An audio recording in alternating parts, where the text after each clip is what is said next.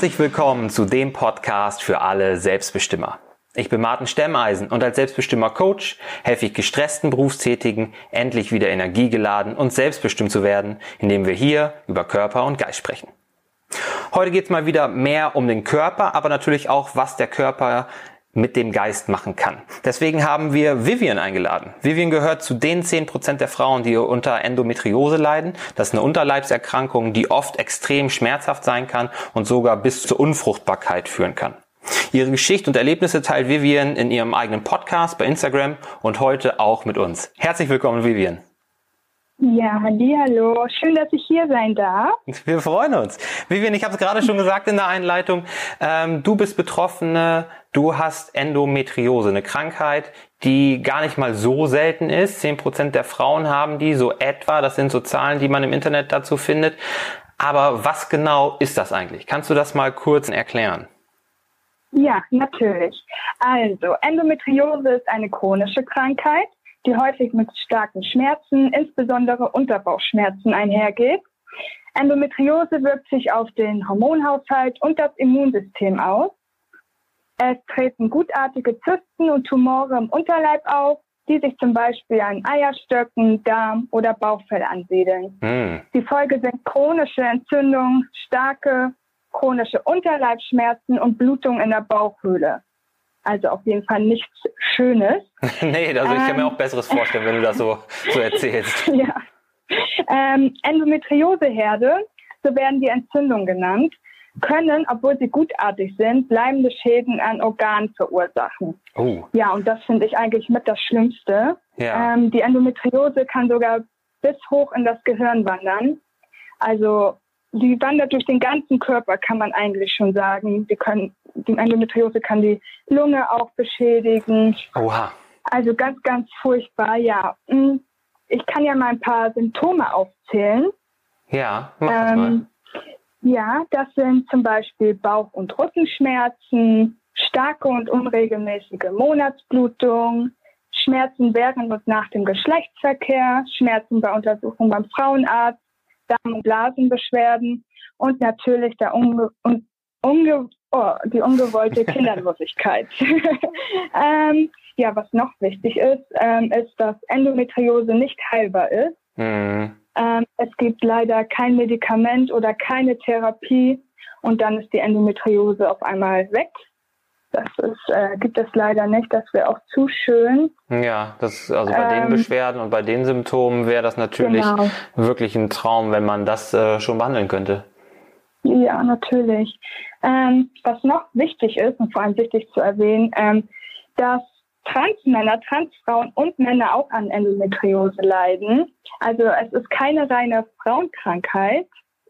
Mm, das geht häufig unter und es wird halt auch nie irgendwo richtig thematisiert. Und ich finde es einfach wichtig, dass ich das ab und zu auch mal thematisiere und vor ja, allem erwähne. Ich mhm. dachte, ja. ich dachte, Endometriose, das ähm, hängt auch mit den mit der Gebärmutterschleimhaut zusammen, dass die praktisch wuchert, beziehungsweise dass die Gebärmutterschleimhautzellen sich an Organen oder so ansiedeln mhm. und dann da wachsen und auch wenn ich das richtig weiß oder richtig verstanden habe, auch während der Menstruation mitbluten, auch wenn die an einem ganz anderen Organ sitzen oder so.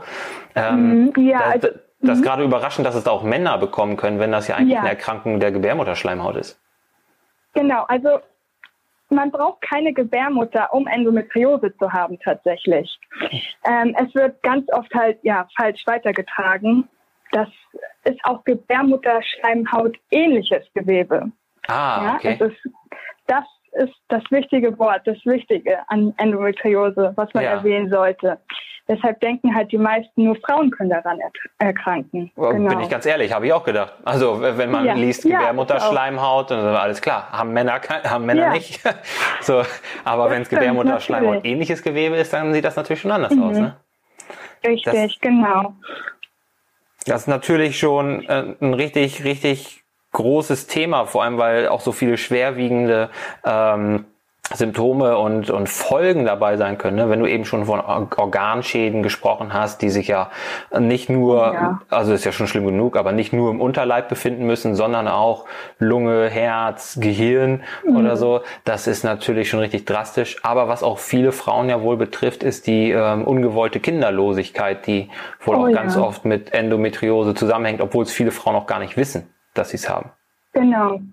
Leider ja. Also ungewollte Kinderlosigkeit ist halt auch ein ganz großes Thema, ähm, auch bei den Betroffenen. Viele merken das halt erst dadurch, also mhm. rennen von Arzt zu Arzt, äh, wissen nicht, warum sie keine Kinder bekommen und auf einmal kommt heraus, oh, sie haben Endometriose. Okay, ja. dann wissen sie aber schon mal den Grund, aber trotzdem ändert das ja erstmal nichts. Ne? Hm. Es ist sehr, sehr traurig, ja, das stimmt. Hm, sind das viele, kann mir vorstellen, betroffen. dass das schon sehr belastet. Ne? Wie, ja. wie ist das denn bei dir, Vivian? Also was, was ist denn deine persönliche Geschichte? Wie, wie hat das angefangen? Auf welche Symptome bist du vielleicht aufmerksam geworden? Oder bist du einfach zum Arzt gegangen, weil du Beschwerden hattest, die aber nicht richtig zuordnen konntest? Wie, wie war das bei dir? Also ich ich habe mit ungefähr zwölf Jahren meine erste Periode bekommen und damit hatte ich auch meine ersten Schmerzen. Mhm. Ähm, bei jeder neuen Periode hatte ich ganz dolle Unterleibsschmerzen, so doll, dass ich vor Schmerzen in Ohnmacht gefallen bin oder mich übergeben musste. Boah. Ähm, ja, nicht schön. Und gerade in so einem jungen Alter fürchterlich, ja. Ähm, ich wusste ja gar nicht warum. Also meine ja. Freundinnen hatten das halt alle nicht. Ähm, ich hatte halt auch ähm, unabhängig von der Periode Unterleib- und Bauchschmerzen und Rückenschmerzen. Ähm, und durch das geschwächte Immunsystem war ich halt auch ganz oft an Erkältung erkrankt oder hatte irgendwelche anderen Effekte. Also ich war durchgehend krank. Ich habe mich mhm. durchgehend schlecht gefühlt. Ähm, ja, meine Mama ging daraufhin mit mir zu meiner ersten Frauenärztin. Mm, sie hatte mich dann untersucht und mit den Worten, das sind normale Regelschmerzen und ein Rezept für die Pille verabschiedet. ja, gut. Ähm, na, dann habe ich natürlich die Pille genommen. Ich habe sie auch acht Jahre lang genommen. Meine Schmerzen wurden leider nur minimal besser, aber sie waren halt auch nie weg. Mhm. Ähm, ja, in dieser ganzen Zeit war ich mehreren Frauenärzten vorstellig niemand hat meine Schmerzen wirklich ernst genommen. Ich wurde immer mit Schmerzmitteln oder der Pille abgespeist, aber niemand ist der Ursache halt mal wirklich auf den Grund gegangen. Ja. Ähm, also habe ich ungefähr 2017 die Pille abgesetzt und die Schmerzen haben sich natürlich wieder verdoppelt. Ich musste mich zum Beispiel vor Schmerzen wieder übergeben. Ähm, ja, Ende 2019 habe ich mal wieder einen neuen Frauenarzt aufgesucht. Und zum ersten Mal hat ein Arzt die Verdacht Verdachtsdiagnose Endometriose gestellt und oh, mich an ein Endometriosezentrum ne? überwiesen. Genau, ist eine sehr lange Zeit. Mhm. Aber ich war froh, dass ich endlich an einen Frauenarzt geraten bin, der mir nun endlich geholfen hat und mich vor allem ernst genommen hat. Auf jeden Fall. Mhm. Ähm, ja, Anfang Februar diesen Jahres hatte ich dann auch meine Bauchspiegelung im Endometriosezentrum in Hamburg.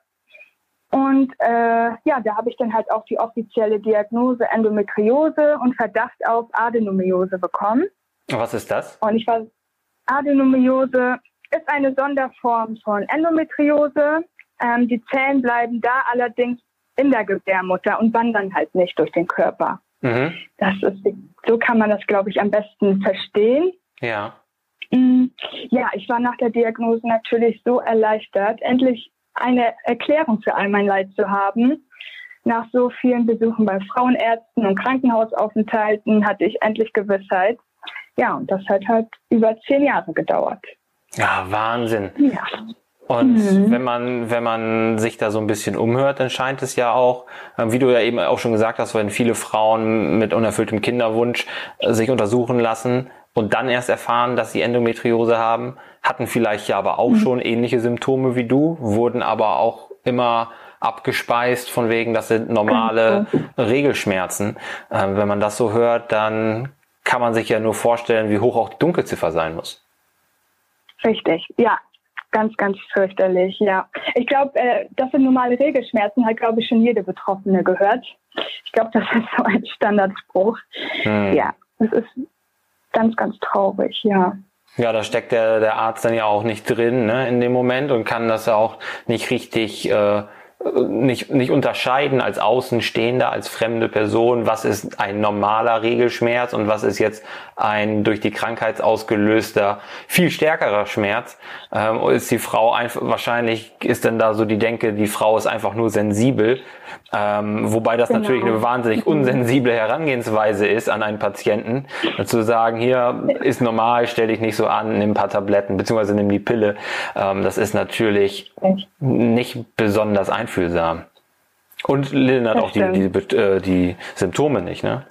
Jetzt hattest du gesagt, dass äh, Endometriose ja auch nicht heilbar ist, ähm, aber mhm. es gibt Operationen, um mhm. diese, diese ähm, diese Endometriose-Herde, also diese wuchernden Zellen aus dem Körper der Betroffenen zu entfernen? Mhm.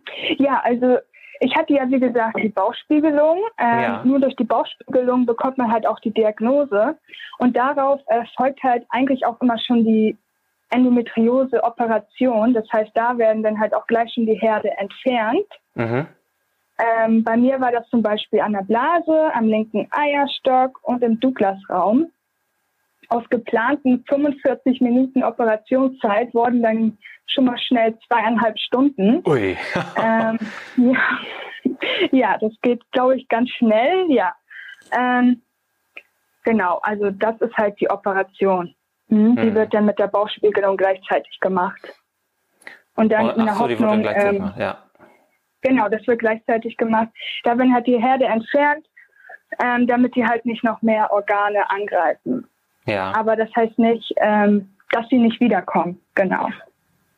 Und wie hat dich also das bisher, bisher eingeschränkt? Also auch mal die Schmerzen hast du eben schon erwähnt, aber hattest mhm. du auch andere Einschränkungen oder welche Einschränkungen hattest du auch in deinem Alltag wegen der Schmerzen, durch die Schmerzen? Ja, ähm, ja, also natürlich hat mich die Endometriose oft eingeschränkt, auch heute noch. Ähm, ich kann zum Beispiel nie etwas planen, ohne die Endometriose zu berücksichtigen. Mhm. Ich muss zum Beispiel oft spontane Treffen mit Freunden absagen, weil es mir auf einmal schlecht geht. Ungeplant natürlich. ähm, auch schulisch oder jetzt beruflich gab es oft unangenehme Situationen. Ich musste mich oft dafür rechtfertigen, warum ich denn schon wieder krankgeschrieben bin, was ich denn habe. Und das möchte man dann ja schon nicht im ja, im beruflichen gleich offenlegen. Also ja. ich zumindest nicht. Ähm, ja, aber es gibt halt nur mal Tage, da komme ich vor Schmerzen einfach nicht aus dem Bett. Und ich glaube, so geht es auch ganz vielen anderen Betroffenen. Ähm, aber ich muss auch sagen, dass ich mittlerweile die Endometriose als gute Freundin ansehe. Sie hat ah. mir gezeigt, dass es, mh, sie hat mir gezeigt, dass es wichtig ist, ähm, dass ich auf meinen Körper höre und meine Grenzen nicht überschreite hm. Die Erkrankung hat mir nicht nur Negatives beschert, sondern durchaus auch viel Positives. Ja, ich habe meinen Körper besser kennengelernt und habe durch die Endometriose an Stärke gewonnen. Ja, genau. Das, das, ist schön. Das, das ist ja auch das, was sehr, sehr wichtig ist. Ne? Wie gehe ich mit einer Krankheit um? Ähm, und lasse mhm. ich diese Krankheit jetzt mein Leben bestimmen? Lasse ich mich fremdbestimmen von Endometriose? Oder kann ich trotz Endometriose eben auch selbstbestimmt leben ne? und auch trotzdem energiereich sein? Okay. Jetzt hast du gerade davon gesprochen, dass du ähm, vor Schmerzen teilweise kaum aus dem Bett kommst. Ist das immer noch so, auch nach der OP, oder war das jetzt, äh, sind das jetzt Gedanken an die Zeit vor der OP gewesen? Mm, ja, also vorwiegend vor der OP. Da waren die Schmerzen natürlich viel, viel heftiger. Die OP hat mir schon viel Gutes getan. Also gerade was dieses Übergeben und so angeht, das habe ich tatsächlich momentan nicht mehr. Na, Aber ich habe ja, hm, aber ich habe trotzdem halt immer noch mal Schübe. So kann man das, glaube ich, sagen. Also ich stehe auf und mir geht es auf einmal so schlecht. Ich habe so dolle Krämpfe. Ähm, ja, also unabhängig in welchem, ob ich eine Periode habe oder nicht. Also okay. davon mal ab, wird meine Periode ja sowieso gerade unterdrückt, weil ich ja die Pille durchnehme als ah. Therapiemöglichkeit. Mhm. Das heißt, das heißt, trotz OP gibt's weiterhin Beschwerden mhm. neben der Gewissheit ja. oder neben der Ungewissheit, ob diese Krankheit denn nicht vielleicht doch nochmal mit tatsächlich auch Wucherungen wieder ausbricht. Ja, leider ja. Also eine OP heißt nicht gleich, dass man symptomfrei ist oder dass es einem besser geht. Es, natürlich, ich will nicht sagen, dass es, äh, dass es nicht geht. Also es gibt durchaus Betroffene, die haben danach keine Symptome mehr, denen geht's gut. Ähm, bei mir ist das halt, halt aber leider nicht der Fall. Hm. Ich habe trotzdem immer mal wieder Beschwerden. Und aber trotzdem gehe ich positiv daran. Ja. Das ist auch wichtig. Und was spricht dann mhm. für so eine OP? Ich meine, eine OP im Bauchraum, die auch verschiedene Organe dann gegebenenfalls betrifft, ähm, die ist ja sicherlich nicht ohne Risiko. Auch wenn es jetzt ähm, nicht, also auch wenn es sicherlich größere OPs im Bauchraum gibt, aber wenn du eben an verschiedenen mhm. Organen Gewebe entfernst, ist das ja bestimmt auch nicht ganz ohne Risiko. Ähm, und dann sind die Symptome trotzdem nicht weg. Warum entscheidet man sich dann für die OP? Also, aber du hast gesagt, die Schmerzen sind deutlich weniger. Genau. Also, ah, okay. also bei mir ist es auf jeden Fall so und so ist das bei den meisten. Ähm, und der Hauptgrund ist einfach, dass nicht noch mehr Organe befallen werden, dass nicht noch hm, mehr verstehe. Organe angegriffen werden. Das ist so der Hauptgrund einer OP. Ja, das ist also, um mhm. dieses Risiko zu, zu verringern. Genau, richtig, ja. Zum Beispiel, dass die Endometriose kann natürlich auch den Darm zum Beispiel befallen. Ja. Das ist somit das Schlimmste, glaube ich äh, bis hin zum künstlichen Darmausgang, Stormer und was man nicht hier alles äh, bekommen kann. Um das bisschen vorzubeugen, versucht man halt ähm, die Herde zu entfernen. Ja. Ja, damit sowas halt eben nicht passiert. Ja, auf jeden Fall. Ich meine, es ist ja schlimm genug, dass die Gebärmutter betroffen ist, aber ja. wenn dann auch noch die anderen großen Organe in Mitleidenschaft gezogen werden, dann steht man natürlich auch schnell vor ganz anderen Problemen als äh, okay. den starken Schmerzen, die man hat, ne? Das stimmt, ja, leider. Mhm. Und du hast auch eben schon von den anderen Betroffenen mehrfach gesprochen. Äh, ich habe gesehen, auf Instagram nennen, nennen sich die Betroffenen die Endo Gang ähm, als so kollektive Selbstbetitelung, was ich sehr sehr gut finde, weil man sich damit ja. natürlich identifizieren kann und schauen kann, ähm, was machen andere so. Wie ist es da? Also mit diesen Betroffenen tauscht man sich da aus? Gibt es da Netzwerke oder beziehungsweise nutzt man vielleicht die sozialen Netzwerke, um da irgendwie auch groß im Austausch zu sein? Du bist ja sehr transparent, was deine Krankheit angeht und deine Krankheitsgeschichte. Du bist ja auf Instagram ja auch sehr aktiv damit betreibst ja auch eine, ein Stück weit Aufklärungsarbeit. Wie ist das da? Ist das eine einseitige Beziehung? Viele konsumieren das oder ist es tatsächlich eine Vernetzung mit vielen anderen Betroffenen, die auch von sich erzählen? Ja, es ist tatsächlich eine Vernetzung mit ganz vielen anderen Betroffenen. Ähm, ich bekomme ganz, ganz viele Nachrichten. Da erzählen sie mir ihre Sorgen, stellen mir Fragen, mhm. versuchen natürlich zu helfen. Wir haben auch eine große WhatsApp-Gruppe, da sind auch ganz viele Betroffene, da tauschen wir uns auch täglich aus. Es gibt ganz viele, was heißt ganz viele, zwei, drei Facebook-Gruppen. Dort sind auch sehr viele Betroffene. Und da wird sich natürlich auch äh, regelmäßig ausgetauscht, Fragen beantwortet oder wenn, ein, wenn man einfach mal reden möchte, einfach mal die Sorgen ja. loswerden möchte, dann ist man da genau richtig und bekommt immer Hilfe und hat immer jemanden, der ein offenes Ohr hat für einen. Hm. Ja, das ist viel wert, ne? gerade gerade auch bei der Krankheit. Ähm, wie schnell steht's denn fest, weißt du das zufällig, wie schnell steht's denn fest, ob sich die Endometriose tatsächlich negativ auf einen möglichen Kinderwunsch auswirkt? Ist das was, was sich auch durch eine Bauchspiegelung sagen lässt, wenn man da, wenn die Ärzte da reinschauen und sagen, alles klar, hier ist das stark beschädigt, zum Beispiel der Eierstock jetzt oder der Eileiter mhm. oder hier sind solche Verklebungen, hier ist ähm, selbst eine reife Ei Eizelle, für die ist ja kein Durchkommen. Wird das daran festgemacht oder ähm, kann man auch nachdem alle Herde entfernt worden sind, trotzdem Pech haben, dass man seinen Kinderwunsch nicht erfüllen kann? Ja, genau. Also ich glaube, das kann man pauschal so gar nicht beantworten. Das ist tatsächlich bei jedem individuell.